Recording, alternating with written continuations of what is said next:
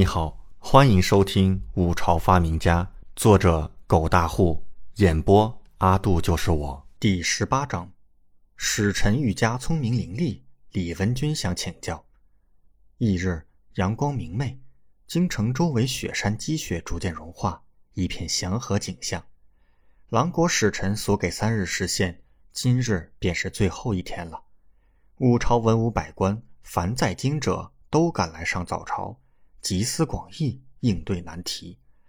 五朝皇帝李政坐于明堂，神色肃穆，地为压四方。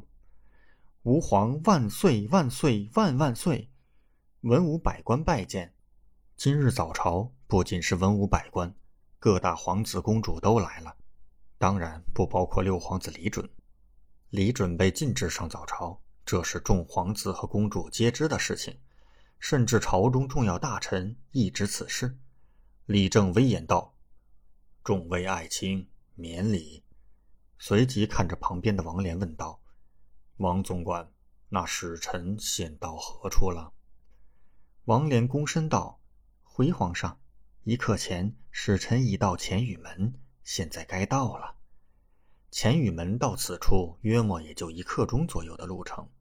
陛下。”那余下两个难题，有朝中大臣面有忧色的开口：“是啊，重要的是那难题呀！若是连问题都认不出，今日该当如何？哎，现如今该怎么办？我五朝竟是无人认得此种文字，岂不是大失颜面？”一人开口，群臣议论。李正看着朝中大臣面色难看的嘀咕议论，也是眉心微皱。看向长公主李文君，昨夜李文君到自己寝宫禀报，说是有位能人今日便会帮忙解题的，所以昨夜他也才稍稍放心了些。可不到最后一刻，李正自然是不能放松，这可是事关国事，丝毫不可怠惰呀！李文君立刻上前禀奏道：“父皇不必着急，待那使臣一来，自会有结果。”朝中群臣一听。以为那余下的两个难题束手无策，把主动权交还给使臣了，脸色变得更加难看。这可如何是好？这狼国真是欺人太甚呢！真是可恶！要我说，立刻出兵，樊龙关西推百里，绝了那狼崽子的念想。一个脾气甚是躁怒的大将军愤怒开口：“众爱卿，稍安勿躁。”李正看整个大殿嘈杂烦乱。立刻开口制止道：“群臣逐渐平静下来。”狼国使臣到，这时门口宣令太监朗声大叫：“快请！”李正脸色微变，再次看了一眼李文君，下令道：“朝中众人当即便是心领神会，不约而同的安静下来。该来的终于要来了。”片刻后。奇装异服的二男一女便是跨入大殿内，立刻向皇座上的李正行礼道：“我等见过吾皇，吾皇万岁万万岁！”称武朝皇帝为吾皇，这是表达一种尊重。李正立刻笑道：“三位狼国爱卿免礼。”三人起身，那三人中女子姿态妖媚，身披玉珠纱衣。莲步轻移间，锱珠响动，眼眸含笑，顾盼生辉。立刻拜道：“殿下，今日便是第三日，臣三人需及时回国复命。不知贵国是否已经解出余下两道题？贵国能人云集，想必应是解出了的。”此言一出，他身旁的两个壮汉使臣嘴角露出一丝笑意，看不出是什么意味。不过，朝中大臣却是瞬间脸色一变，有些难看。特别是那句“能人云集”，令所有人脸色都有些不自然。这女子真是好生可恶，明知那种文字无人识的，说出这种话，分明就是变相侮辱啊！可恶！李正也是脸色微微一变，不过他终究是九五之尊，一言一行千锤百炼，喜怒不露于色。自然不会轻易让人看出异常。李正微笑道：“三位爱卿难得来我五朝，何不多待一些时日，也好让朕尽尽地主之谊。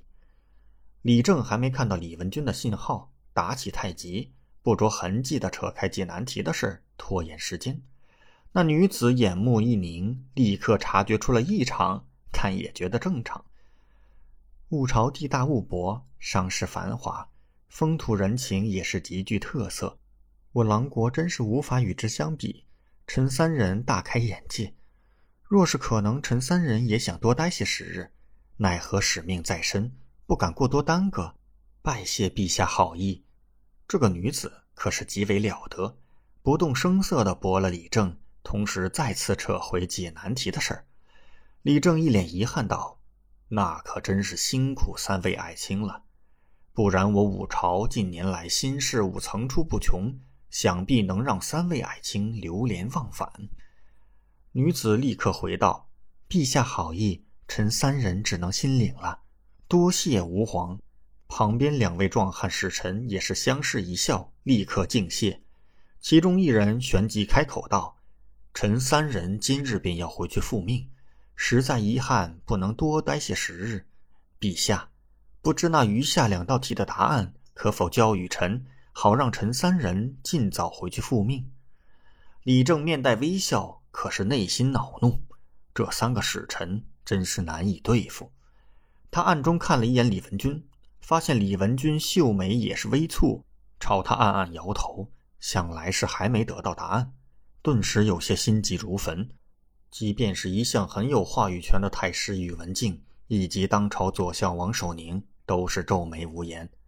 这狼朝使臣真不是吃素的主啊，竟是这般伶俐。